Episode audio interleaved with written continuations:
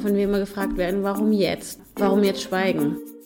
Die Verfügbarkeit über den Körper der Frau und über ihre Geburtsfähigkeit, das ist der wirkliche Grund, warum es immer wieder Gegner gibt von der freien Entscheidung für Frauen, die sie sicherlich nicht aufgeben werden.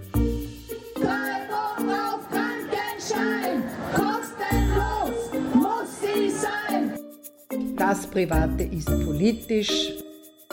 Das kann ja wohl nicht wahr sein, dass so wenig passiert ist, dass wir immer noch da stehen, wo wir sind.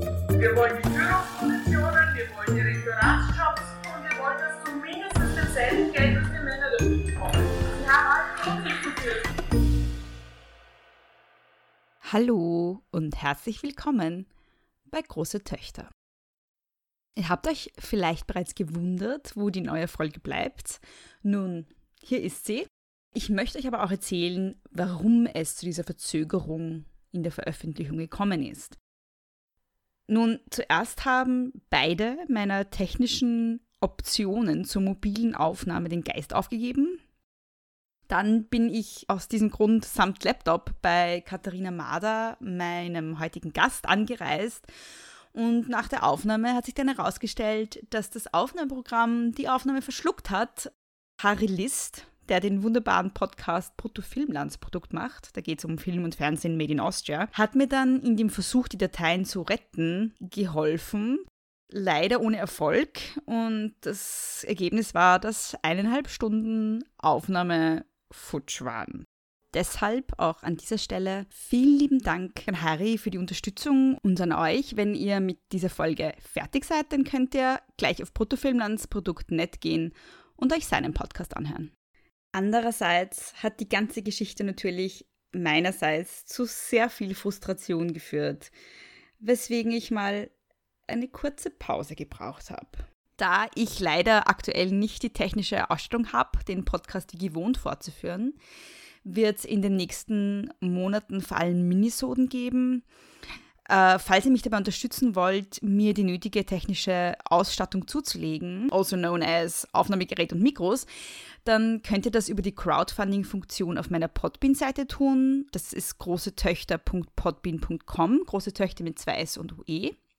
Auf der Seite ist rechts oben so ein grüner Button, da steht drauf Become a Patreon und wenn ihr Lust habt und den Podcast gern hört, dann könnt ihr da einen Dollar hinterlassen. Und falls ihr euch denkt, dass so eine geringe Summe keinen Unterschied macht, oh ja, doch, denn wenn jede Person, die zuhört, einen Dollar pledgt, dann wird mir der Podcast in der Produktion gar nichts mehr kosten, was schon mal ein guter Anfang wäre. Also, wir mussten das Interview ein zweites Mal machen. Und Katharina Mader, die heute eben mein Gast ist, war auch tatsächlich so lieb, sich dieses zweite Mal Zeit zu nehmen. In dieser Folge von Große Töchter geht es um den Gender Pay Gap, um verschiedene Berechnungsformen und darum, dass er eben kein Mythos ist, sondern leider Realität. Es geht um feministische Ökonomie und um die Verwobenheit von Patriarchat und Kapitalismus, die Katharina Mader gern beide abschaffen wird.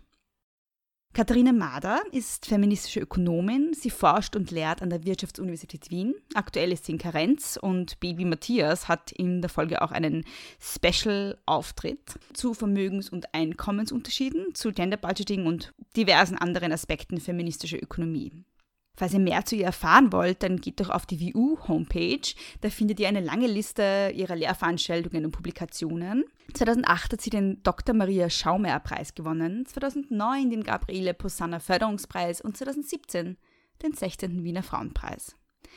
Wie gesagt, sie war so nett, sich zweimal für mich Zeit zu nehmen, wofür ich ihr besonders dankbar bin. Sie ist, wie ihr hören werdet, nicht nur eine hochkompetente Expertin zum Thema Gender Pay Gap, sondern auch eine unglaublich sympathische Gesprächspartnerin.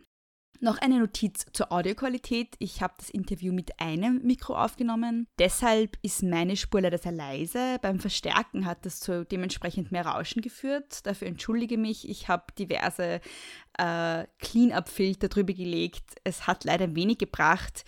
Aber das Interview wollte ich euch auf keinen Fall vorenthalten. Das Interessanteste daran ist ja sowieso das, was Katharina Mader sagt. Und die ist sehr gut zu verstehen. Also viel Spaß mit dem Interview.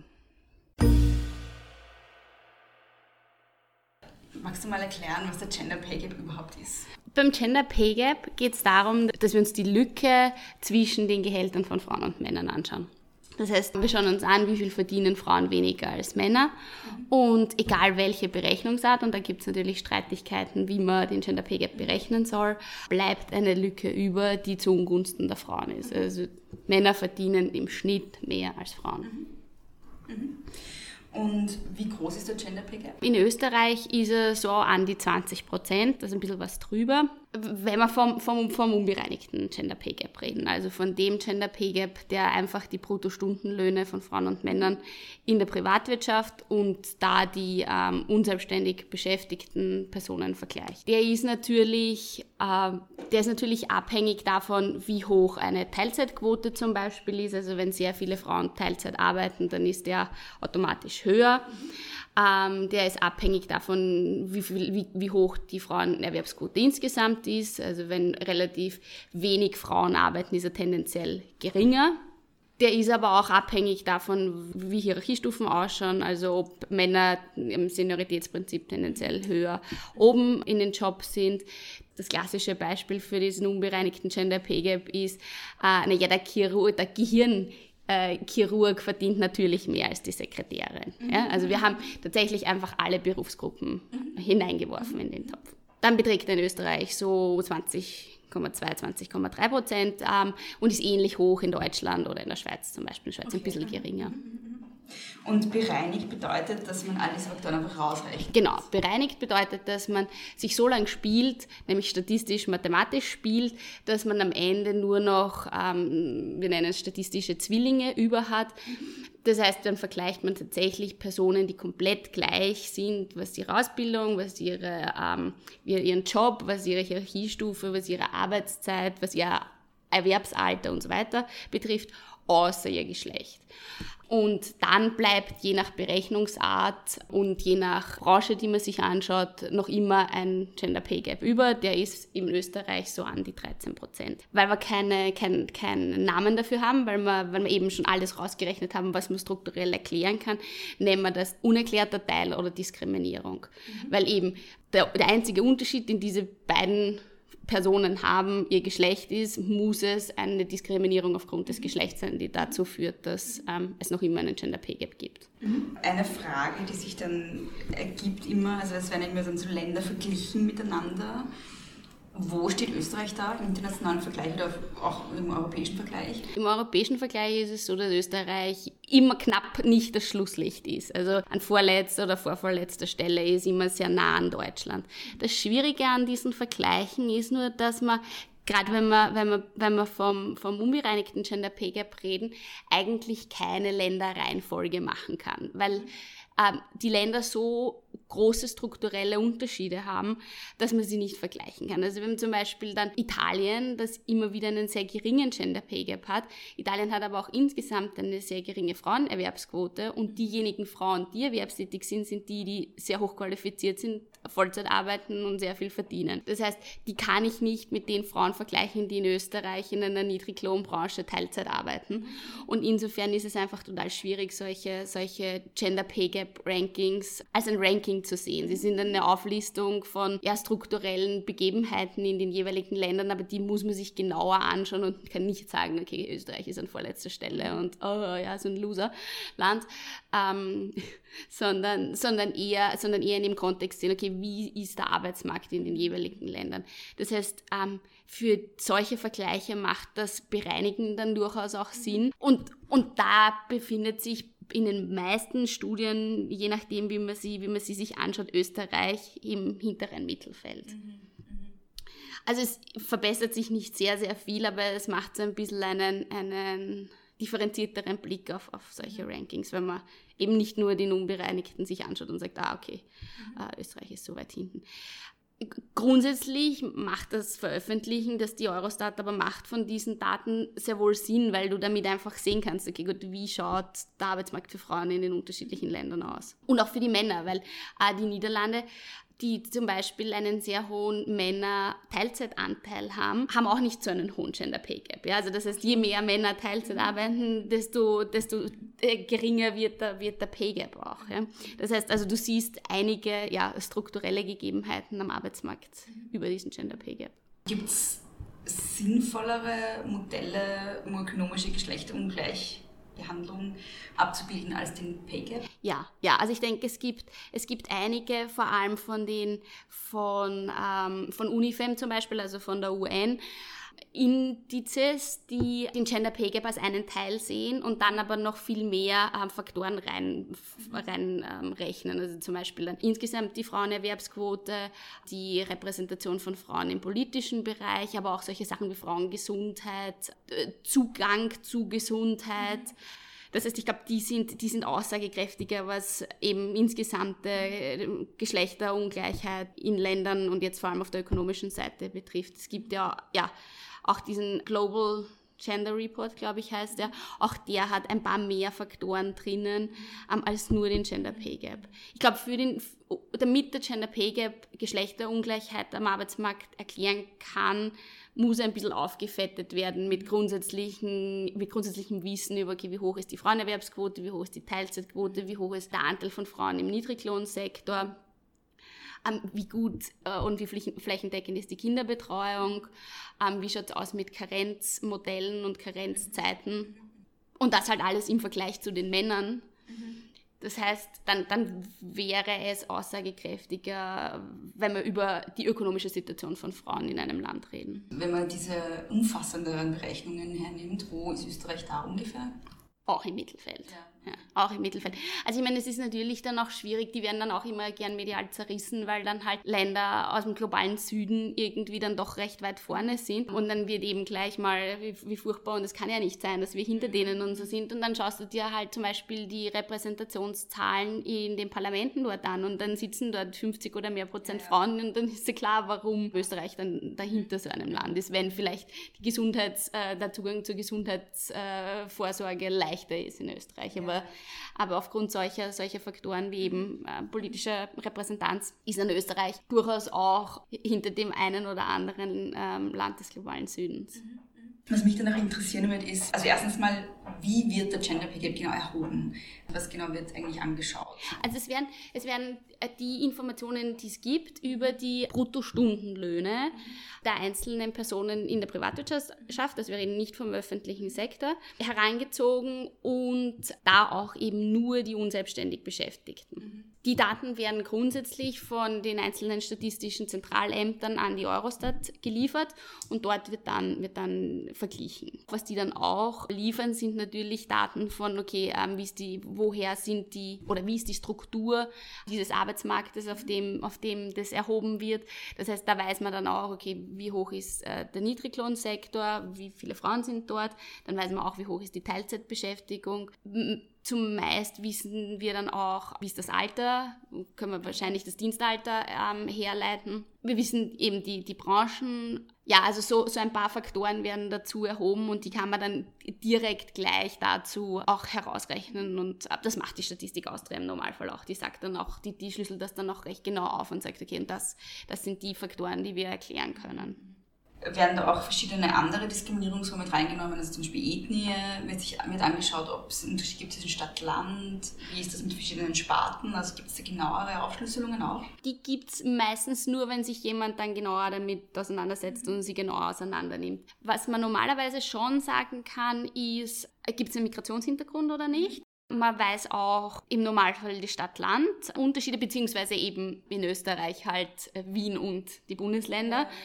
nicht, nicht an die einzelnen, die einzelnen ähm, größeren Städte. Und eben man weiß, in welchen Branchen sich die Leute befinden. Also man weiß, geht es da jetzt eben um den Gehirnchirurgen oder geht es da um die Sekretärin? Also genau das, genau das weiß man von den Leuten. Ob und wie das aufgeschlüsselt ist, ist meistens davon abhängig, wie genau sich die Leute dann, dann noch einmal damit auseinandersetzen und wie genau die Leute den auseinandernehmen und die Spielerei betreiben und rausrechnen. Im unbereinigten Gender Pay Gap sieht man das nicht. Und kann man da sagen, wie die Zahlen ausschauen, also wie der Unterschied ist zwischen Stadt und Land und dann zwischen, weil du gemeint hast, ähm, Migrationshintergrund wird auch oft mit erhoben, wie der Unterschied ist zwischen einer Frau mit Migrationshintergrund und einem, unter Anführungszeichen, österreichischen Mann? Ich glaube, ich glaub, es gibt keine, ich hoffe, ich tue jetzt da niemandem Unrecht, aber ich glaube, es gibt keine Studien, wo, wo das wirklich schon so auseinandergenommen wurde. Man sieht tendenziell ein, ein Stadt- Land bzw. ein Wien-Bundesländergefälle. Also in den Osten zu wird der Gender Pay Gap geringer. Aber ich glaube, dass es, dass es kaum Studien für Österreich gibt, die sich das so genauer angeschaut haben. Ich frage deshalb, weil ich in der Recherche irgendwie dann ähm, über so amerikanische äh, Zahlen gestolpert mhm. bin, wo irgendwie scheinbar genauer angeschaut wird, was der ethnische Background mhm. auch noch macht mhm. mit mhm. dem Einkommen. Und er macht garantiert was. Also das, ist, das, das, das hat garantiert auch in Österreich einen unglaublichen Effekt. Mhm. Grundsätzlich denke ich aber, dass das, also das, oder beziehungsweise aus anderen, aus anderen Studien, die wir gemacht haben, jetzt sowohl ähm, zum bezahlter Arbeit als auch zum Arbeitsmarkt und, und zu Vermögen, ist es dann aber trotzdem meistens das Geschlecht, das den größten den größten Anteil, den größten Effekt hat. Ja, also dass es natürlich so ist, dass eh ganz klar eine Frau mit, mit Migrationshintergrund deutlich weniger verdient als ein österreichischer weißer Mann, aber dass, dass das Geschlecht derjenige Faktor ist, der am meisten wiegt und alles andere, alle anderen Diskriminierungsformen meistens untergeordnet sind. Mhm. Deshalb ist es dann für uns auch immer so wichtig, irgendwie zwar Intersektionalität oder Diversität reinzunehmen, aber trotzdem zu wissen, okay, das Geschlecht oder Gender ist das, worauf wir fokussieren. Den Erklärungsgewinn, den wir aus allen anderen Faktoren ziehen, das ist noch ein zusätzlicher und über den freuen wir uns. Aber Hauptsache, wir können die Geschlechtervariable mal erklären. Ne? Ah, und dann habe ich auch noch gelesen, also es, es ist ja in Österreich so, dass im öffentlichen Bereich werden meistens die gleichen Gehälter bezahlt, aber das ist gerade dann bei Arbeiterinnen und Arbeitern, vor allem auch im Niedriglohnbereich, einen viel größeren Gender Gap noch gibt. Also gibt es da Unterschiede zwischen den verschiedenen Sektoren und Sparten auch? Wo ist es am drastischsten? Was sich zum Beispiel die Agenda Austria angeschaut hat, und die sind ja normalerweise nicht so diejenigen, die einen Gender Pay Gap irgendwie, ähm, ja, die, die, die so politisch dahinter stehen würden, dass man den, dass man den zu verändern hat. Aber die haben sich angeschaut, gibt es Unterschiede, wenn man alles Mögliche herausrechnet nach den Branchen und die sind draufgekommen, dass es im Niedriglohnsektor geringere Unterschiede gibt. Okay.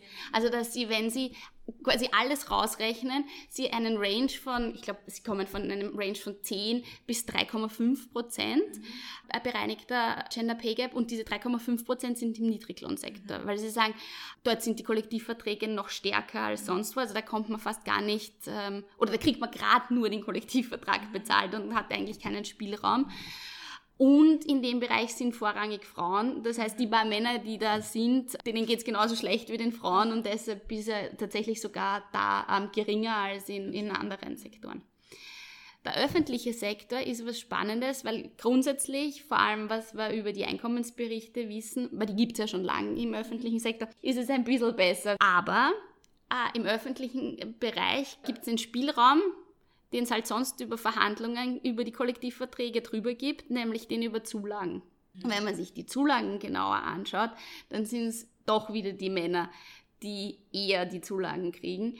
Das heißt, würde man nicht das Grundgehalt anschauen, sondern das Gesamte mit allen Zulagen und wahrscheinlich auch, wenn man sich dann zum Beispiel das Weiterbildungsbudget noch dazu nimmt oder gar sowas wie Dienstwegen anschaut, dann ist es auch gar nicht mehr, mehr so gleich mhm. ähm, verteilt, wie, wie wir es wie uns wünschen würden. Dennoch ist es so, dass der öffentliche Bereich ähm, ein guter Arbeitgeber für, für Frauen ist, weil ja, weil einfach bestimmte Rahmenbedingungen auch abgesteckt sind und, und gerade, ja, dass wir einfach, wir, nämlich auch an den Universitäten eigentlich keinen Handlungsspielraum oder Verhandlungsspielraum haben, sondern einen, einen ein, ein Gehalt kriegen und mhm. ähm, erledigt. Ne? Weißt du, wie viel der Gender Pay Gap in absoluten Zahlen ausmacht, über ein Frauenleben gerechnet? Nein, das weiß ich nicht, aber was ähnliches weiß ich, nämlich dass ähm, an der View vor ein paar Jahren, das ist leider wirklich schon ein paar Jahre her, also ich glaube, das ist ähm, 2007, glaube ich, das letzte Mal passiert, haben Kollegen und Kolleginnen um den Guido Strunk haben sich angeschaut, was passiert mit BU-Absolventen und Absolventinnen und haben sich nur die BWL-Leute angeschaut, also die, die tendenziell ähm, besser. besser verdienen, Karriere machen, ja, im Vergleich zu uns anderen, ähm, und haben ähm, auch da äh, Zwillinge gebildet. Das heißt, sie haben sich immer eine Frau und einen Mann ähm, zusammengenommen, die eine gleiche, gleiche Studienlänge hatten, gleiche Spezialisierung, gleiches Interesse, wohin sie gehen wollen, gleiches Alter und so weiter und haben die, die miteinander verglichen über zehn Jahre lang verfolgt. Was sie getan haben, war, diejenigen immer rauszunehmen, wo dann Unterschiede aufgetreten sind. Also es, das Paar, in dem sie dann eine Hierarchiestufe hinaufgewandert ist und er nicht, ist hinausgenommen worden. Das Paar, wo ihr ein Kind gekriegt hat und sie nicht, die sind ausgenommen worden. Es sind also immer nur die geblieben, die wirklich ähnlich und gleich waren.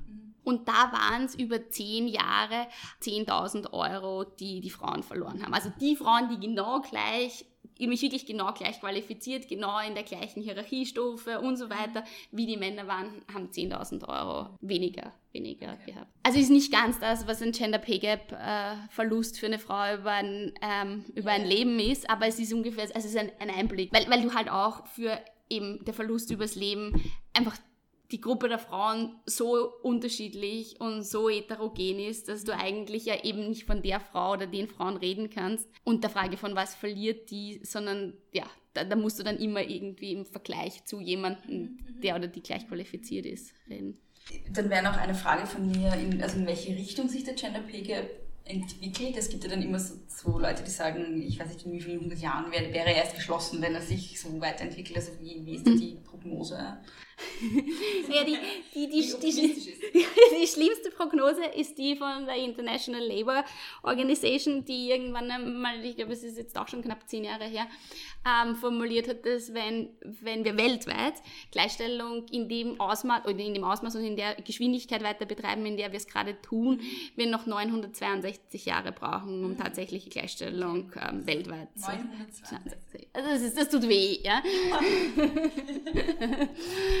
also ich hoffe, dass das ähm, nicht der Fall sein wird. Ja. Ähm, in Österreich springt der Gender Pay Gap ein bisschen. Also er ist ein bisschen random und schließt, also, aber zeigt nicht wirklich ein Tendenz zum Schließen, ja, sondern hupft irgendwo so um die 20 Prozent herum. Mal sind es 22, mal sind es 18 Prozent, aber es ist nicht so eine klare Tendenz zum Schließen. Wir haben uns vor kurzem erst auch die Zahlen zur Schweiz angeschaut und da ist es zum Beispiel so, dass der sich eher schließt als in Österreich. Kann aber auch daran liegen, dass es einfach nur so kurze Beobachtungszeiträume mhm. sind, dass, dass das eigentlich auch gar noch nichts aussagt. Okay. Das heißt, wahrscheinlich bräuchte man einfach ein Wissen über deutlich längere Zeiträume. Mhm. Weil auf der anderen Seite, was wir schon sehen, ist, wenn wir uns zum Beispiel die Frauenerwerbsquote anschauen und diejenigen, die nur haushaltsführend sind, dann schließt sich das. Also dann, dann steigt die Frauenerwerbsquote jetzt über, vor allem seit den, seit den 70er Jahren, seit 1970er Jahren ganz stark an und diejenigen, die nur haushaltsführend sind, deren, deren Zahlen werden immer geringer. Das heißt, mhm. während wir sowas, sowas sehr wohl sehen können, ist das beim Gender Pay Gap so noch nicht okay. oder nicht der Fall. Okay. Ich, ich habe immer die falsche Annahme gehabt, dass er sich schließt, aber sehr langsam. Aber ja, na, ich meine, hoffentlich, ja. aber eben, bis sich 20% Lohnunterschied geschlossen haben, dauert es wahrscheinlich auch. Also ich hoffe nicht 962 Jahre, aber ähm, ist halt, ja, ist halt auch was ähm, historisch strukturell gewachsenes. Ja, das heißt, bis solche Sachen aufgebrochen werden, dauert es meistens ja. eine Weile. Was machen jene Länder, in welchen der Gender Pay geringer ist es in Österreich? Besser als Österreich? Naja, grundsätzlich ist es, glaube ich, so, dass, dass all das ähm, für einen geringeren Gender Pay Gap wirkt, was gleichstellungsfördernd ist. Also das beginnt von geschlechtersensiblen Kindergärten und, und endet bei ähm, bei, bei staatlichen Pensionssystemen. Ne? Also ist eben also alles, was die Sozialisierung betrifft, alles, was eben Geschlechterrollen und, und das Festschreiben von Geschlechterrollen betrifft, ist all das, was ähm, Gleichstellung am Arbeitsmarkt erzeugt. Also die Frage von, wie viele Frauen haben die Möglichkeit, Vollzeit erwerbstätig zu sein, weil sie es zum einen angeboten kriegen, weil die Jobs da sind und zum anderen, weil die Kinderbetreuung es ermöglicht. Wie viele Männer sind in, in Karenz? Also für wie viele Männer ist es genauso ein Wettbewerbsnachteil, dass sie in Karenz sind, wie es, wie es für die Frauen genannt wird. Ja, das ist die, die Risikoschwangerschaft, ja, das wenn, wenn dann, dann ist man gleich mal ja, ein das Risiko fürs das, Risiko. Das Risiko. Nein, das Risiko. Das ist falsch nein, nein, nein. nein, fast voll. ist genau das, ja, dass du dir denkst, was geht mit denen, ja, aber die Unternehmen erklären, dass es ein Risiko ist, ja, dass es ein Wettbewerbsnachteil ist und dass sie deshalb Frauen nicht einstellen. Und wenn das normal ist, dass Männer auch genau diesen Nachteil haben, dann ähm, da, da passiert was am Arbeitsmarkt und dann ist es für Frauen einfach einfacher am Arbeitsmarkt. Ja, genau, dann die, dann die Frage nach der Karenz, die Frage von flächendeckender Kinderbetreuung, also zum einen flächendeckend, zum anderen lang genug geöffnet und dann zum dritten auch so eine qualitätsvolle. Also das ist, das ist es auch immer das, was, was jetzt gerade bei den, bei den, bei den nordischen, europäischen Ländern immer wieder auftaucht, wenn es um Gleichstellung geht, nämlich die Tatsache, dass da auch frühkindliche Bildung als Bildung wertgeschätzt wird, dass da ähm, Leute, die im Kindergarten arbeiten, ein Studium abschließen ja, und nicht diejenigen sind, die man die Kinder halt gibt ja, und die keine Ausbildung mhm. brauchen, weil es sind eh Frauen und Frauen können sowas. Ja. Mhm. Also das ist auch, das ist auch ein, ein, kulturelles Verständnis von Kinderbetreuung als was, was eine, ein, Bildungs-, ein Bildungsakt. Und dann halt eben die Vollzeitstellen, die möglich sind, die Bildungschancen, also die Frage von ähm, eben solchen Programmen wie den MINT-Programmen, also mehr Frauen in die Technik, mehr Mädchen in die Technik, mehr Mädchen in gut bezahlte Branchen. Gerade bei den Lehrlingen ist es zum Beispiel immer wieder ein Thema, dass weibliche Lehrlinge sich gerade mal zwischen fünf Lehrerberufen ja, ja. Einen, einen Job suchen, während die Burschen aus einer Breite von über 20 Berufen auswählen. Also all, all diese, all solche Programme ähm, sind, sind gleichstellungsfördernd. Und ähm, das wäre schon, wenn ich so, wenn ich es doch so ein bisschen chronologisch nach einem Lebens, Lebensabschnitt mache, ist es dann sicher auch die Frage nicht nur von einer qualitätsvollen Kinderbetreuung, sondern auch von einer qualitätsvollen Altenpflege bzw. Pflegemöglichkeit für, für Angehörige, weil das ist natürlich einer der nächsten neuralgischen Punkte in Frauenerwerbsleben, nämlich dann, wenn sie Kinder kriegen und dann, wenn sie Eltern oder Schwiegereltern pflegen müssen, ja, dann, dann kippt es immer wieder und dann ähm, ist immer wieder die Frage, okay, wie, wie kann man sowas vereinbaren? Und wenn das jetzt vor allem staatlich gesichert ist, dass diese, dass diese Einrichtungen qualitätsvolle Pflege ermöglichen, leistbare ja. Pflege, dann, dann hilft das der, der, der Gleichstellung von Frauen am Arbeitsmarkt. Bleibt dran, gleich geht's weiter. Dieser Podcast ist und bleibt gratis. Er ist aber gleichzeitig eine No-Budget und eine reine One-Woman-Operation. Wenn ihr ihn gut findet und meine Arbeit unterstützen möchtet, könnt ihr das auf zwei Arten tun. Einerseits würde ich mich sehr freuen über eine positive Bewertung auf iTunes bzw. eurer Apple Podcast App. Andererseits könnt ihr meine Arbeit auch finanziell unterstützen und zwar unter großetöchter.podbean.com, große Töchter mit zwei S und OE und zwar über den grünen Button rechts oben. Das hilft mir, die laufenden Kosten zu decken und vielleicht irgendwann mal meine unbezahlte Arbeit bezahlt auszulagern. Aber jetzt weiter zum Interview.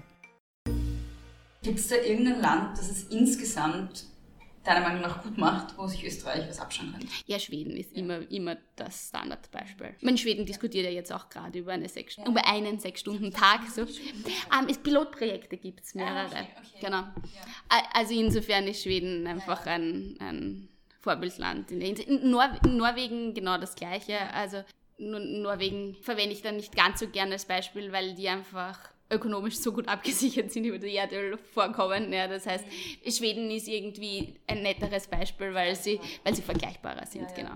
Ich finde das besonders äh, interessant dann vor, ich glaube, es war eh letzte Woche oder vorletzte Woche, ähm, als dann der 12-Stunden-Tag in Österreich beschlossen wurde, gleichzeitig der 6-Stunden-Tag in, in Schweden. Ja, ja. So.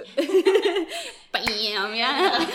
so clasht das in meinem Hirn. Ja, voll. Ja, ja, meine nächste Frage überschneidet sich, glaube ich, sehr mit der letzten äh, und muss ich jetzt nicht wiederholen, falls manche Antworten eh schon gegeben sind, aber das wäre halt so die Frage, welche Maßnahmen werden nötig, um Lohnunterschiede auszugleichen auf politischer Ebene, das hast du großteils jetzt schon beantwortet, ja, ja.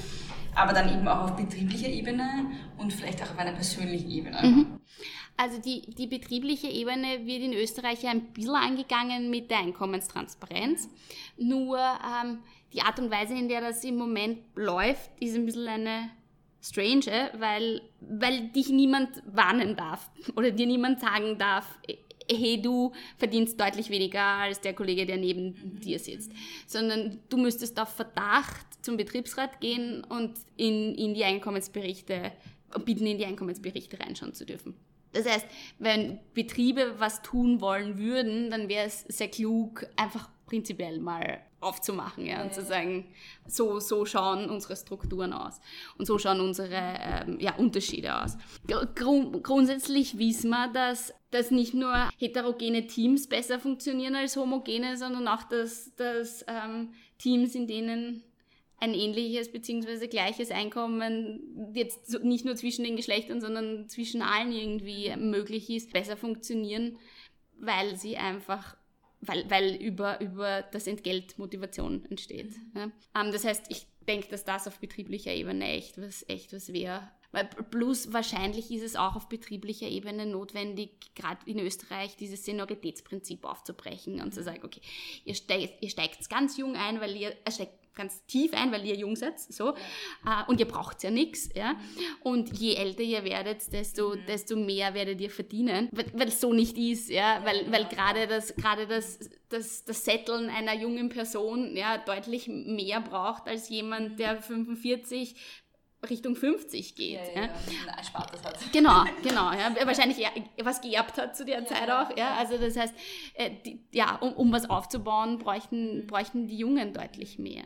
Das heißt, ich glaube, das wäre auch sowohl auf politischer als auch auf betrieblicher Ebene aufzubrechen. Auf persönlicher Ebene wäre es tatsächlich glaube ich, echt einfach notwendig, auch über Geld zu reden. Mhm. Also dieses, diese, dieses kulturelle Phänomen, das wir gerade in Österreich auch haben, dass wir nur nicht drüber reden, wie viel wir verdienen und äh, oder wie wenig wir verdienen. Ja.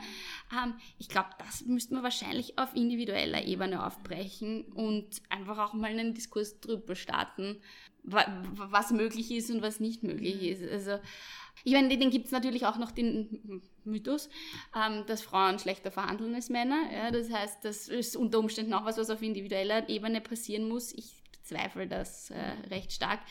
Ich glaube, dass es ganz stark mit diskriminierenden, diskriminierenden Strukturen zu tun hat, dass, dass Frauen weniger verdienen als Männer. Und ein Mini-Anteil ist derjenige, dass Frauen auch noch sich unterschätzen, während Männer sich tendenziell überschätzen. Ich glaube, dass wir bei vielen Berufen und Berufsgruppen gar keinen Verhandlungsspielraum haben und damit ist das auch, das auch einfach kein Thema dass wahrscheinlich auf, auf frühkindlicher Ebene äh, kompetitives Verhalten von Mädchen und ähm, Wettbewerbsstreben irgendwie fördern müssten, ist wahrscheinlich definitiv oder ist wahrscheinlich ein Thema. Ähm, ich glaube nicht, dass es das Ausschlaggebende ist für, für wie hoch dann der Gender Pay Gap ist, sondern das sind dann, das sind dann verschwindend geringe Zahlen natürlich in extrem hohen Positionen, in denen es möglich ist, überhaupt Gehaltsverhandlungen zu führen. Gerade wenn es um, diese, um diesen Mythos, wie du es genannt hast, ja. Mythos geht, dass Frauen wie, zu wenig selbstbewusst um ihr Gehalt verhandeln, denke ich mir dann immer, das Problem dabei ist, dass es irgendwie so ein Vorwurf ist, der von Frauen verlangt, sich sozusagen den Verhaltensmustern, die Männer für sich zurechtgelegt haben, anzupassen. Mhm. Ja. Mhm. Und das finde ich aus einer feministischen Sicht dann auch immer so ein bisschen problematisch, weil ich mir denke, so vielleicht stimmt einfach das System nicht. Ja, ja. ja, ja. Nein, bin ich, bin ich ganz bei dir. Und ich versuche in all meiner Forschung dann dorthin zu kommen, dass es, dass es nicht sein kann, dass, dass die männlich die männlichen Verhaltensweisen die Norm sind, weil das sind sie, ja eben. Ähm, wenn Frauen nicht 40 Stunden arbeiten, die, was die männliche Norm ist, dann haben sie gleich einen Gehaltsnachteil, ja, nämlich nicht den, der, haha, eh klar, minus 20 Prozent, weil ich, äh, minus 20 Stunden, weil es ja nur 20 Stunden sind, ähm, sondern auch Grund, einen grundsätzlichen. Ja, ja. ja, also das heißt, diejenigen, die Teilzeit arbeiten, haben meistens noch einmal einen Nachteil, weil sie in einer, in einer Niedriglohnbranche sind und wo es nicht heißt, okay, gut, wenn du 40 Stunden arbeiten würdest, würdest du genau das Doppelte verdienen. Mhm. Also dass, dass einfach Männlichkeit nicht, oder männliches Verhalten nicht die Norm sein kann. Und aus meiner Perspektive wird sich enorm viel am Arbeitsmarkt verändern, wenn sich männliche Lebensläufe an weiblichen anpassen würden. Also wenn es für Männer genauso die Norm wäre, unbezahlte Arbeit zu machen, sowohl was die Kinder als auch was äh, pflegebedürftige Angehörige und Eltern betrifft, und sich ihre Lebensläufe einfach dahingehend anpassen, dass sie weniger erwerbstätig sind, dann würde ich sagen, würde man schnell und schneller zu einer gleichberechtigten Gesellschaft kommen, als dieses, dieser Anspruch an Frauen, die besseren Männer sein zu müssen. Ja, weil weil es nicht nur einfach eine, eine Frechheit ist, ja, dieses, dieser Anspruch, dass wenn wir es nur genauso machen wie die Männer, dann schaffen wir es schon.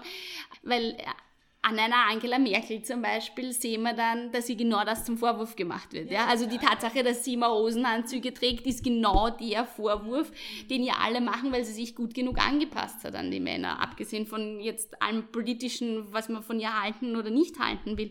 Aber so dieses, das Gehabe, die, die, die Verhaltensweisen, die werden ihr zum Vorwurf gemacht. Ja? Das heißt, als Frau kannst du es sowieso dann nicht richtig machen. Das heißt, warum nicht gleich bei der Wurzel packen und sagen, diese männlichen Lebensläufe machen eigentlich weder die Frauen, die danach streben, noch die Männer, die es zu tun haben, glücklich. Also lass uns genau dort anfangen und das verändern. Eine Frage, die mir dann noch eingefallen ist, ist, weil du gemeint hast, dass der, also der unbereinigte Gender Pickup, der dann auch so Sachen mit Teils und so mit drin hat, da stelle ich mir die Frage, ob das nicht aus einer feministischen Sichtweise vielleicht sogar noch mehr Sinn hat, weil ja auch die so Faktoren wie Teilzeit und so weiter auf eine, äh, Ungleich, eine strukturelle Ungleichberechtigung mhm. zurückzuführen sind, oder? Absolut. Ich finde, dass dieser, dass der, dass der bereinigte Gender Pay Gap was Spannendes ist, weil man eben, weil man eben ökonometrisch, mathematisch, statistisch sehen kann, dass egal wie weit man bereinigt, wie weit man runterrechnet, was man alles rausrechnen kann, es noch immer eine Lücke gibt. Nur weil dieser eine Teil der erklärte oder erklärbare Teil ist, heißt es noch lange nicht, dass der gerecht oder fair ist. Das heißt, eben aus feministischer Perspektive bin ich ganz bei dir, dass wir genau diesen unbereinigten Gender Pay Gap brauchen, um aufzuzeigen, wo sind denn überall diskriminierende Strukturen für Frauen. Und nur weil eins Diskriminierung heißt, heißt es nicht, dass alle anderen Faktoren, die ich da benennen kann, nicht auch diskriminierend sind, wie eben die Frage von, warum arbeiten nur Frauen Teilzeit? Warum sind vor allem Frauen im Handel, also einer, niedrig, einer typischen Niedriglohnbranche? Warum sind die Frauen, denen die Karenzzeiten angerechnet werden, als, als problematisch? Also das heißt, all das sind Strukturen, die Frauen diskriminieren und deshalb ist es ganz wichtig, die auch, da auch hinzuschauen ja, und den, den auch als genau das Wichtige zu nehmen, der er ist. Beide Berechnungsarten haben absolut ihre Berechtigung. Ich warne nur davor, dass man sagt, es, es können, also diese 20% sind ein Mythos, die können es nicht sein, es können maximal eben 13 oder 11 oder was auch immer Prozent sein. Und diese, diese Differenz zwischen den 20 und 13 Prozent oder zwischen den, zwischen den 20 und 11 Prozent, die, die existieren nicht. Weil die existieren sehr wohl und die sind nicht gerecht und nicht gerechtfertigt und weisen darauf hin, was für, was für Strukturen Frauen am Arbeitsmarkt vorfinden. Der Gender Pay Gap wird ja oft als Mythos bezeichnet. Gerade in den letzten Jahren ist das medial immer wieder passiert. Und da gab es 2012 so, ein, also so eine Profiltitelstory, also einer der Gründe, warum ich diese Folge machen wollte, ist auch, dass ich einfach nicht, also wie glaube ich so viele Leute, einfach nicht über das nötige ökonomische Wissen verfüge, um dann gegen Argumente, die den Gender Pay Gap als Mythos bezeichnen, anzugehen. Mhm. Ja. Also weil ich habe dann auch die Zahlen nicht parat und ich, ich weiß es halt dann nicht genau und dann ja, muss ich halt diese Gegenargumente akzeptieren so ein bisschen. Und ähm, also da würde ich gerne mit dir so ein paar Argumente, die den Gender Pay Gap als Mythos mhm. deklarieren, hinschmeißen und mhm. das, du Ergebnis mhm. daraus, okay? Also ähm, in diesem... ich versuche nicht zu lachen, okay? ja. Also in diesem ähm, Profilartikel mhm.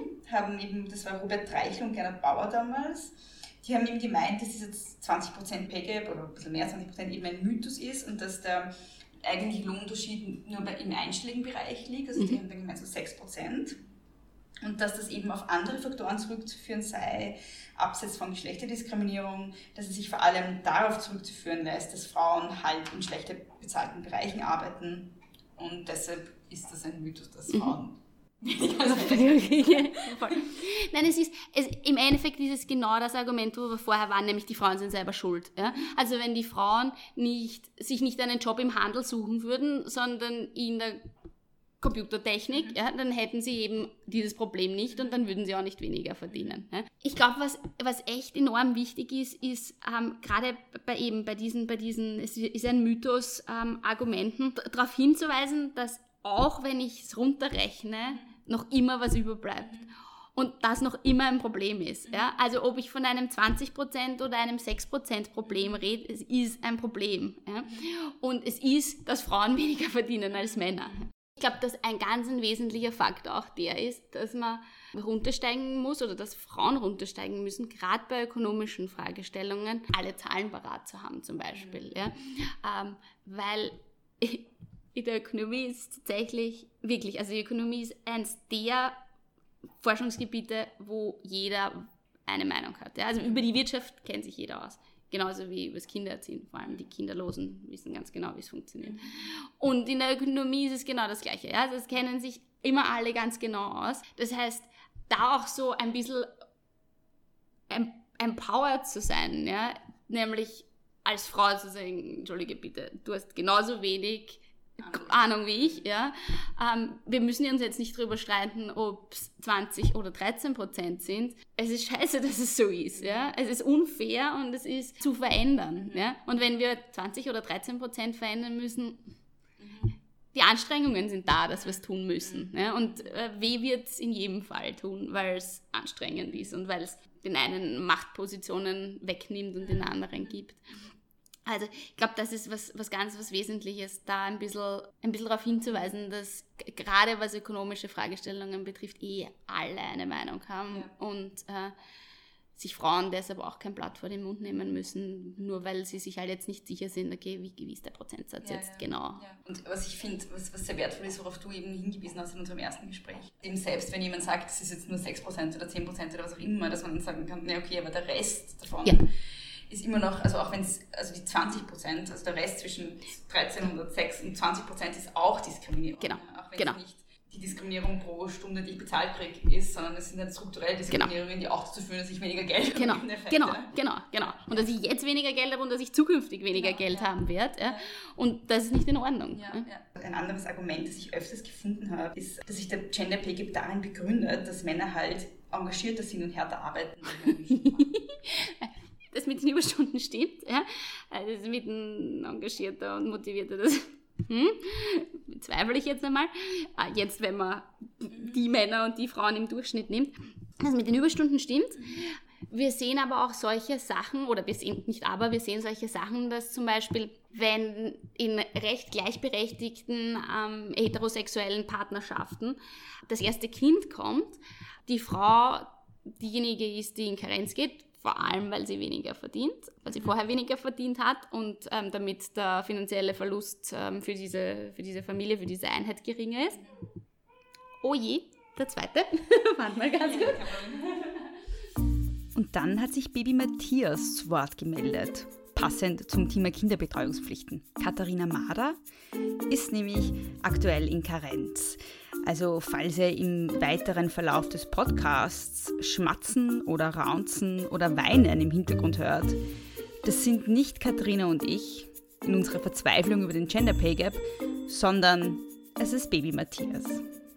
Genau, wir waren, wir waren bei ähm, der Frage von Mehr Überstunden, ja, machen Männer tendenziell. Wir waren bei die Frage von, gerade wenn das erste Kind kommt, ähm, die Frau, die in Karenz geht, weil sie eben meistens einen sowieso geringeren, einen geringeren äh, Lohn zu dem Zeitpunkt schon hat und damit der finanzielle Verlust für die, für die Einheit, für die Familie geringer ist. Und danach dann auch ihre Stunden reduziert im Normalfall, weil es halt mit der Kinderbetreuung, vor allem gerade außerhalb von Wien, nicht ganz so, nicht ganz so easy ist. Das heißt, in, je, je mehr die Frau ähm, ihre Arbeitszeit reduziert, desto mehr erhöht der, oder desto eher erhöht der Mann seine Arbeitszeiten, damit es finanziell ausgeht in der Familie. Das heißt, wahrscheinlich sehen wir über einen, einen Durchschnitt sehr wohl, dass Männer deutlich, oder nicht sehr wahrscheinlich, wir sehen über einen Durchschnitt, dass Männer ähm, mehr Erwerbsarbeit machen als Frauen. Wir sehen aber gleichzeitig auch, wenn man sich die Zeitverwendungserhebungen anschaut, dass Frauen deutlich, deutlich mehr, hey, hey, hey, hey, hey, deutlich mehr unbezahlte Arbeit machen.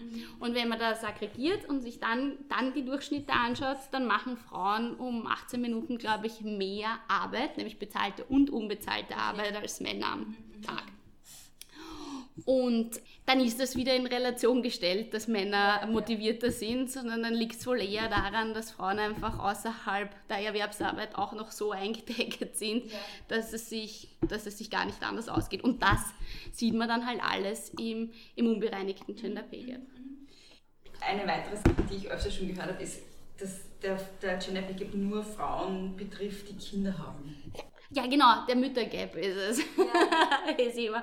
Man sollte es nicht Gender Pay Gap, sondern einfach nur Muttergap nennen. Nein, das ist tatsächlich nicht der Fall. Also zum einen ist es so, dass, dass es eben auch nicht Mütter betrifft, dass sie einen Gender Pay Gap vorfinden.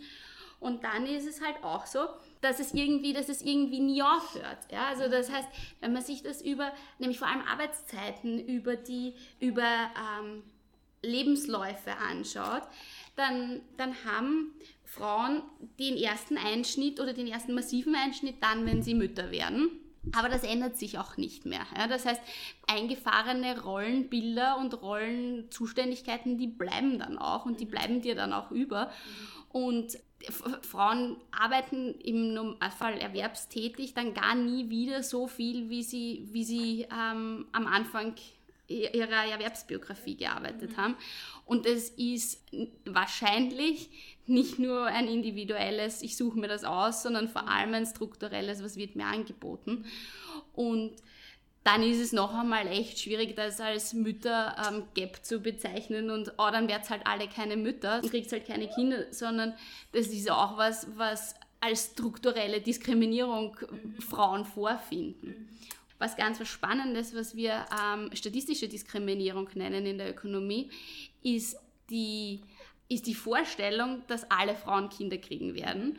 Und weil sie alle Kinder kriegen werden, kann ich sie auch alle mal über einen Kamm diskriminieren deshalb. Ja. Das heißt, es, es dann auch Mütter, Mütter-Gap zu nennen, ist deshalb auch irrsinnig schwierig, weil, weil eh genau das, das ist, was Frauen am Arbeitsmarkt vorfinden. Die Idee von, du wirst irgendwann einmal schwanger werden und ein Kind kriegen und deshalb bist du mir jetzt schon ein Risikofaktor und deshalb investiere ich jetzt schon nicht äh, das in dich, was ich in einen männlichen Kollegen investieren würde. Und dann hast du aber genug Frauen, die eben genau das nicht erfüllen ja, und trotzdem unter dieser Diskriminierung leiden. Ja. Der Gender Pay Gap gründet sich daran, dass Frauen öfter Teilzeit arbeiten. Ja, ja, also ein großer, ein großer Faktor dieses unbereinigten ähm, Gender Pay Gaps ist tatsächlich die Teilzeitarbeit in Österreich. Ja? Mhm. Ähm, in anderen Ländern, wo deutlich weniger Teilzeit gearbeitet wird oder wo viel mehr Männer Teilzeit arbeiten, schaut der dann anders aus. Aber auch genau, auch da ist genau das das Thema. Wird mir eine Vollzeitstelle überhaupt ermöglicht? Gibt es die in meiner Branche überhaupt? Wie ähm, freiwillig habe ich mir die Teilzeitbeschäftigung ausgesucht? Liegt die daran, dass, es, dass ich keine oder eine, eine zu kurze Kinderbetreuung habe? Liegt die daran, dass ich keine oder eine zu kurze Betreuung meiner äh, bettlägerigen Mutter habe? Also dieses, dieses, dieses, diese, diese, dieses pauschale Urteil, ja, dann sollen sie halt nicht Teilzeit arbeiten, ist ein irrsinnig schwieriges, weil Teilzeit eine Ermöglichungsform für Erwerbsarbeit von Frauen ist, für viele Frauen ist, weil die Strukturen ihnen nicht ermöglichen, was anderes zu machen. Und ich finde auch immer wieder wichtig, dass wir darauf hinweisen, dass Teilzeit lange Zeit ein feministisches, eine feministische Forderung war. Ja? Also die, ein, ein Privatleben und Erwerbsarbeit wie auch immer das gestaltet ist, zu vereinbaren, das war und ist eine feministische Forderung.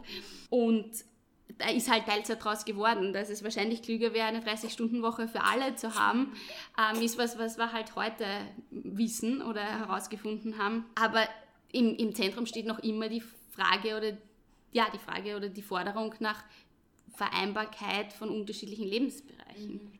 Eine Sache, zu der der Gender Pay Gap dann noch in weiterer Folge führt, ist der Gender Pension Gap. Und der ist in Österreich aber über 40 Prozent, soweit ich das jetzt gelesen habe. Warum ist der höher als der Gender Pay Gap?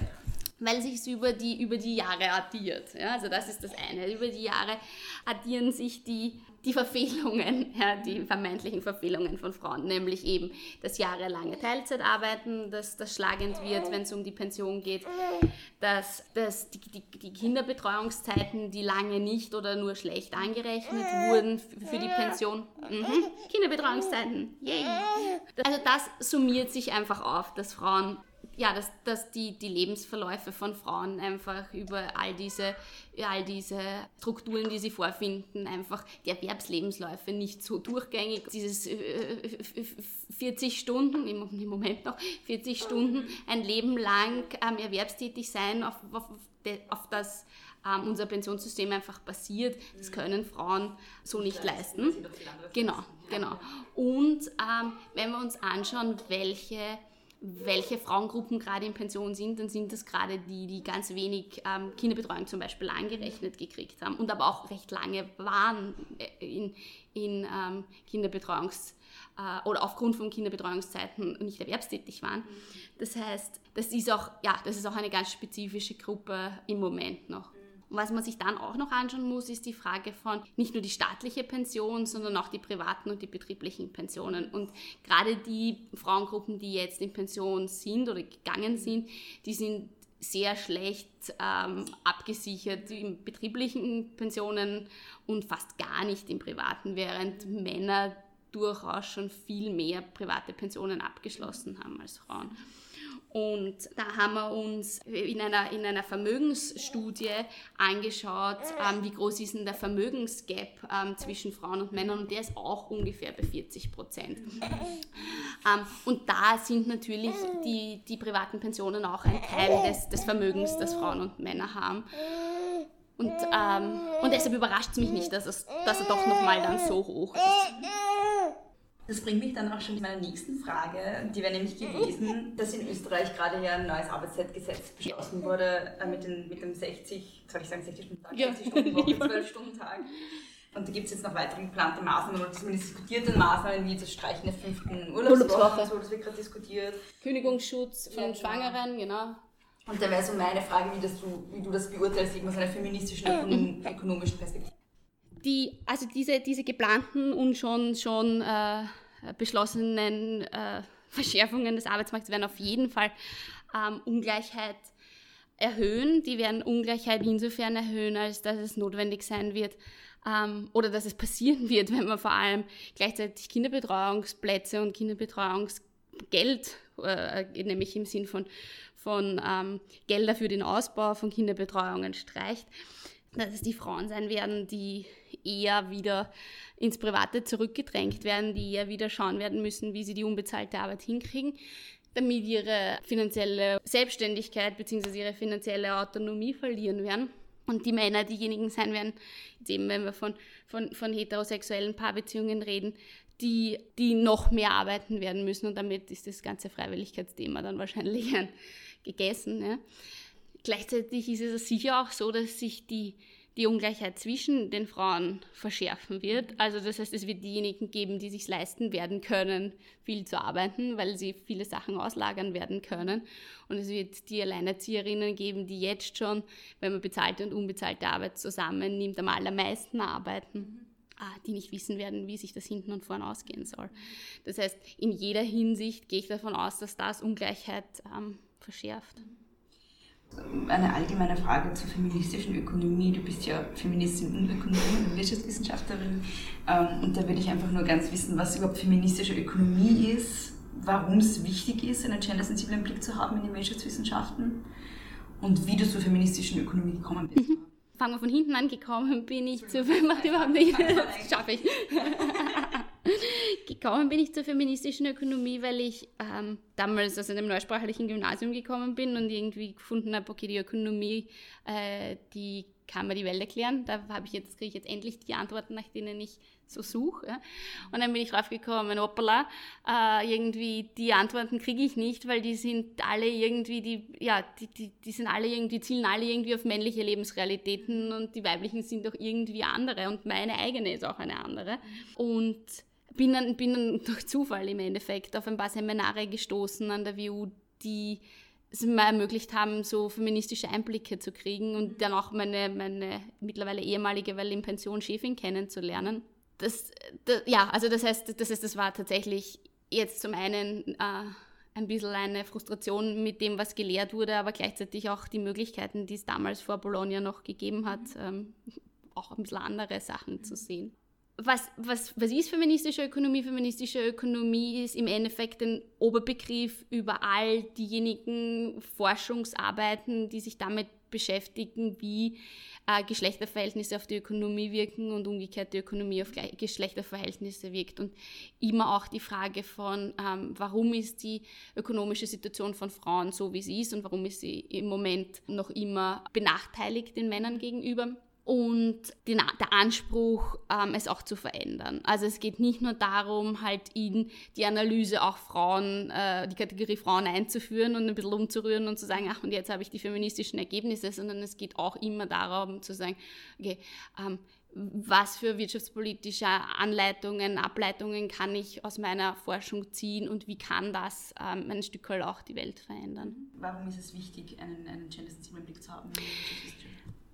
Also die Ökonomie ist seit, jeher im Endeffekt, ähm, und so, die ist eine recht junge Wissenschaft im Endeffekt, aber ähm, seit jeher einfach ganz stark männlich, äh, äh, männlich geprägt. Und das vorrangig deshalb, weil es männliche Forscher sind und waren, die die Ökonomie, ähm, ja, die, die ökonomische Forschung betreiben. Und denen mag ich jetzt gar nicht so prinzipiell ähm, unterstellen, dass sie, dass sie bösartig wären, aber damit geht auch eine bestimmte äh, Perspektive aufs Leben und auf die Ökonomie verloren, wenn man nur eine männliche Perspektive hat. Und wer, immer mehr und äh, ja, immer mehr und, und gerade in den letzten, letzten Jahrzehnt ganz massiv entwickelt sich die Ökonomie hin zu einer, also wir wollen einfach keine Sozialwissenschaft mehr sein, sondern wir wollen sowas wie Naturwissenschaften sein, weil wir alles äh, wertneutral ähm, und ähm, mathematisch, ökonomisch und ökonometrisch und Mathematik ist eine Universalsprache und so weiter. Also wir haben so eine ganz starkes, stark, ganz, ganz starke Tendenz zu eben Naturwissenschaften. Und damit einhergeht auch der Anspruch, dass wir als Forscher und Forscherinnen total wertneutral sind und eigentlich ähm, es ja eigentlich wurscht wäre, ob wir eine weibliche oder eine männliche Identität haben, um dann Forschung zu betreiben. Äh, das ist nur das ist nur entweder illusorisch oder Bullshit, ja, weil ähm, wir einfach keiner von uns die eigene Identität an der Tür abstreifen kann und dann auf die Uni geht und im Elfenbeinturm forscht, sondern das, was uns im Leben beschäftigt, ist meistens auch ein Teil dessen, was unser Erkenntnisinteresse ist und das, was gute Forschung ausmacht, nämlich eben ein Erkenntnisinteresse zu haben. Und haben feministische Ökonominnen meist ein anderes Erkenntnisinteresse, ein erweitertes Erkenntnisinteresse und genau deshalb ist es einfach total wichtig, dass, auch, dass das auch einfließt in die Forschung. Und wahrscheinlich ist es auch total wichtig, dass überhaupt mal Frauen Ökonominnen sind. Das sowieso, das sowieso. Als Mädchen und ich habe das auch total intus, irgendwie von klein auf lernt, dass man schlecht ist in Mathe Ja. und sich mit Zahlen nicht auskennt und am besten eigentlich gar nicht mitreden sollte. Ganz genau. Das ist auch, glaube ich, so einer meiner, äh, das ist auch irgendwie so, wie gesagt, einer der Gründe, warum ich diese Folge machen wollte, weil ich selber da irgendwie so ein, äh, einfach so ein, eine Angst habe fast davor, irgendwie Ja. damit, da überhaupt mitzureden. Ja. Genau, Ja. Nein, ich glaube, dass das ganz wichtig ist, dass wir das abstreifen, dass wir Rollenbilder auch haben, also dass wir auch äh, eben Professorinnen als Rollenbilder haben. Die sind halt erst recht jung da, ja, also die, die, die, die gerade in der Ökonomie, aber insgesamt halt auf unseren Unis, es war die, was die große Eröffnung der Unis erst in den 70er Jahren unter der Jutta Firnberg als Wissenschaftsministerin. Das heißt, das ist, das ist irre, ja, wenn man das, wenn man das, äh, ja, sich anschaut, wie kurz das erst, erst der Fall ist. Das heißt, das sind halt auch jetzt erst ähm, eine Runde Professorinnen da, die damals, die damals auf die Unis gedrängt haben. Und ähm, ja, insofern ist, das, ist die Ausbeute an äh, äh, Rollenvorbildern noch nicht ganz so groß, aber wird hoffentlich. Wenn du dir drei Sachen wünschen kannst, feministische Ökonomin, äh, was, sind- also wenn, wenn du drei Sachen umsetzen kannst, so morgen, was sind das für drei Sachen? Wenn ich es mir wünschen könnte, dann würde ich den Kapitalismus abschaffen. Ähm, damit einhergehend würde ich das Patriarchat abschaffen und dann würde ich mal Die kleinen äh, Sachen. genau die, die kleinen die kleinen Sachen und als wirklich ganz kleines würde ich mir dann eine Stelle eine Professur für feministische Ökonomie wünschen für mich selber natürlich äh, das muss dann auch noch klar sein ne? Glaubst du, wenn du das Patriarchat und, das, und den Kapitalismus abschaffst, gibt es irgendwie noch in der Form? Ah, das weiß ich nicht und vielleicht muss ich dann auch sagen, so wie es ja viele Feministinnen immer wieder machen, wenn, wenn das erledigt ist, dann brauche ich es mich ja nicht mehr.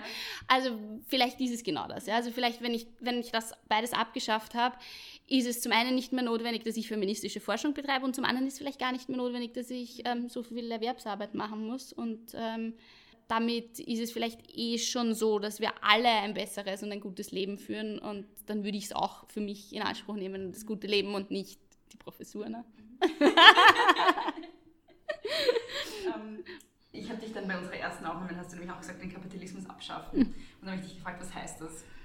Ja, das, das, das, das weiß ich noch nicht ganz genau. Also ich meine, du meinst, nein, umgekehrt. Ich weiß noch nicht genau, was es heißt, was danach ist. Ja? Also, aber das, ähm, das ist ja bei den meisten Lesarten von, von, von Marx auch so, dass wir eigentlich nicht sicher sind, ob er gewusst hat ähm, oder ein Bild davon hatte, wie es danach ist. Also es ist sicher was, es ist sicher was äh, Visionäres, ja, und das hat sicher nichts mit einem, mit äh, realsozialistischen Strukturen, die, die wir hatten, zu tun. Ja also, sondern es heißt in jedem Fall, dass Ausbeutungsverhältnisse verändert werden und dass Ungleichheitsverhältnisse verändert werden, dass wir zu deutlich mehr ökonomischer Gleichheit kommen, ja, dass Ausbeutung der Arbeiterklasse durch die Kapitalistenklasse aufhört, dass es nicht sein kann, dass die, die oberen 5% ähm, nicht nur die Wirtschaft, sondern auch die Politik bestimmen. Und all das, glaube ich, würde durch dieses, dieses diese, dieser große Hammer von Kapitalismus abschaffen, ähm, ja, äh, ein bisschen verändert werden können. Und ich denke, dass es ganz wichtig ist, dass Patriarchat und Kapitalismus einfach so stark miteinander funktionieren, dass wir wahrscheinlich nicht das eine verändern und das andere außer Acht lassen können. Und deshalb meine, meine, ja, meine großspurige Ansage wenn, wenn, wenn ich darüber nachdenke, was ich machen würde, komme ich immer mit so kleinen Antworten und äh, das wäre alles gelöst, wenn wir Patriarchat und Kapitalismus abschaffen. Die Frage war nämlich genau, ob es äh, so feministische Utopien gibt, wie eine Gesellschaft ausschauen würde, wenn es keinen Kapitalismus gibt und kein Patriarchat. Gibt es das in Nein, nein, nein. Vor allem, weil wir in der Ökonomie einfach ganz stark immer dort stecken bleiben, wo wir keine, wo wir keine Referenzen haben, wo wir nicht sagen können, in die eine Richtung hat sich so entwickelt und dorthin hat sich so entwickelt und deshalb, und das können wir jetzt vergleichen. Wir haben keine, wir wissen nicht, wie äh, matriarchale, aber auch einfach nur gleichberechtigtere Strukturen ausschauen würden. Das heißt, es gibt, es gibt da eigentlich nicht wirklich, nicht wirklich was, wo wir sagen können, äh, das ist unsere Vision, so wird es ausschauen. Ähm, ich für mich gehe davon aus, dass dass es eben um gutes Leben für alle gehen muss und nicht um so viel wie möglich arbeiten für diejenigen, die eben äh, gerade nicht umfallen. Ja. Und diejenigen, die das zu Hause tun, ähm, arbeiten nicht. Vermeintlich. Ja. Also, ähm, und, und, ähm, und ich glaube, das könnte man mit, mit solchen, solchen Ideen von, wie könnte eine bessere feministische Strukt äh, Zukunft ausschauen, ja, sehr wohl haben. Äh, und dann eine Frage, die ich allen stelle, ist bei dem Hintergrund, dass wir jetzt einerseits einen sehr antifeministischen Backlash haben, und zwar sowohl in Österreich als auch international. Und andererseits doch dem Umstand, dass es einen sehr oder sich neu formierenden feministischen Widerstand gibt gleichzeitig. Also wie in Österreich wäre das zum Beispiel das Frauenvolksbegehren, das irgendwie so eine Bewegung geworden ist ein bisschen. Wie beurteilst du die aktuelle Situation? Also bist du pessimistisch, bist du optimistisch? Glaubst du, dass es gerade irgendwie so ein, ein neues Aufleben des Feminismus gibt? Wie schätzt du ein? Also ich grundsätzlich äh, war, fand ich diesen Backlash oder finde ich diesen Backlash ganz furchtbar und er hat mich echt enorm pessimistisch gestimmt, eben auch vor dem Hintergrund genau in der Zeit dann zwei Kinder Ach. zu haben. Ja. Ähm, auf der anderen Seite gerade in Österreich, gerade mit dem Frauenvolksbegehren, gerade auch mit den, mit den Protesten, die jetzt gegen den Zwölf-Stunden-Tag äh, passieren, bin ich wieder echt deutlich optimistischer und sehe doch wieder die Möglichkeit von, von, von einer Gegenbewegung, sowohl einer feministischen, aber auch einer grundsätzlichen Gegenbewegung. Was ich glaube, das ganz wichtig ist in dem Zusammenhang, ist, dass wir runtersteigen, nämlich jeder einzelne von uns runtersteigen von der Idee von dem einen richtigen Feminismus. Also die Frage von, wer hat denn Recht oder Rechter im feministischen Kontext ist, glaube ich, eine, die wir uns so nicht mehr stellen sollten, sondern eben viel inklusiver sein und agieren sollten, was, was auch unseren, unsere feministischen Aktivitäten, unsere ähm, feministischen Aktionen betrifft und sehr viel und, und damit sehr viel mehr unterschiedliche Personen ins Boot zu holen und ähm, ich glaube, dass das das Frauenvolksbegehren gerade ganz, ganz gut macht, weil ähm, viele, viele Stimmen, die ich höre, zwar sagen, dass diese und diese Forderung, mit der kann ich gar nichts, aber ich unterschreibe es trotzdem, weil die anderen Forderungen sind genau das, was ich, was, wo, wohinter ich stehe. Und ich glaube, dass, dass, dass das zukünftig sicher eine Herausforderung ist, ähm, nicht den einen Feminismus ähm, glauben, erfunden zu haben oder erfinden zu müssen, sondern sehr viel inklusiver zu sein, was unterschiedliche feministische Herangehensweisen betrifft. Vielen lieben Dank und zwar exakt doppelt so viel Dank wie allen anderen an Katharina Mader, weil sie sich auch doppelt so viel Zeit und Geduld genommen hat für das Interview. Danke an Harry List für den Versuch, die erste Version des Interviews zu retten. Und danke an euch fürs Zuhören. Bevor ihr jetzt abschaltet, habe ich noch eine sehr große Empfehlung für euch. Und zwar macht meine liebe Kollegin Chandrach seit einiger Zeit den Podcast Shans Heldinnen, wo sie in regelmäßigen Abständen ihre, ihr habt es erraten, Heldinnen interviewt. Neben Hannah Herbst und Stephanie Sargnagel war auch schon ihre eigene Mutter zu Gast. Während Große Töchter der erste Podcast Österreichs ist, der Feminismus im Titel trägt, ist Jans Heldinnen der erste, der sich ausschließlich Frauen widmet. Und während ich euch in meinem Podcast regelmäßig erzähle, was alles scheiße ist, hat Shan alle möglichen inspirierenden Geschichten für euch. Also wir haben uns das ziemlich gut aufgeteilt, auch wahrscheinlich persönlichkeitsbedingt. Also aus Psychohygienegründen ist es ganz sinnvoll, sich nach jeder Folge Große Töchter eine Folge Shans Heldinnen anzuhören. Das könnt ihr tun überall dort, wo es Podcasts gibt, also auf Apple Podcasts, auf Spotify, auf diversen Android-Apps und auf shandrach.com. Auch große Töchter könnt ihr überall hören, wo es Podcasts gibt. Und um keine Folge zu verpassen, abonniert ihn doch gleich in eurer Podcast-App. Ihr könnt große Töchter auch hören auf großetöchter.podbean.com. Und seit neuestem ist der Podcast auch auf Spotify zu hören, was mich ganz besonders freut. Das war eine sehr schwere Geburt. Danke an alle, die sich dafür eingesetzt haben, dass ihr dort ins Programm kommt. Wenn ihr große Töchter unterstützen wollt, dann könnt ihr das über ein Rating und eine Review auf iTunes tun oder indem ihr Patrons, Matrons werdet über großetöchter.podbean.com. Große Töchter ist auf Instagram, Große Töchter ist auf Facebook und wenn ihr mir etwas mitteilen möchtet, dann könnt ihr das entweder über Social Media oder über Große Töchter Podcast mit zwei S und OE at gmail.com. Danke, bis zum nächsten Mal und nicht kleinkriegen lassen.